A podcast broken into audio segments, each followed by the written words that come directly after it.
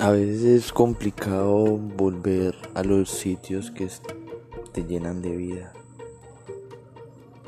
Es como una manera de evadirse a uno mismo y de tener que cumplirse como con esas expectativas que uno se, se propone y que sueña conseguir.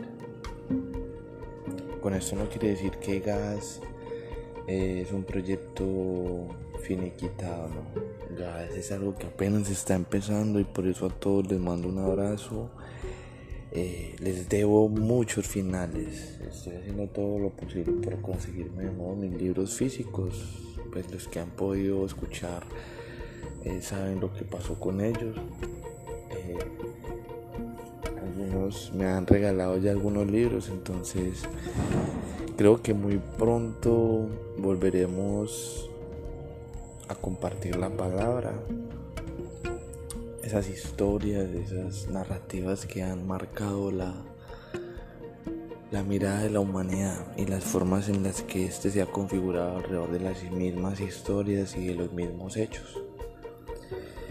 Eh, a mí no me queda sino que agradecerles a cada uno, a cada una donde esté en ese rinconcito del lugar, de planeta, en el que me escuche y en el que dedica unos minutos a este loco que no encuentra otra forma en la vida para suplir esa, esa carencia quizás de, de vida un este encuentro, un encuentro con, conmigo, pero con ustedes también.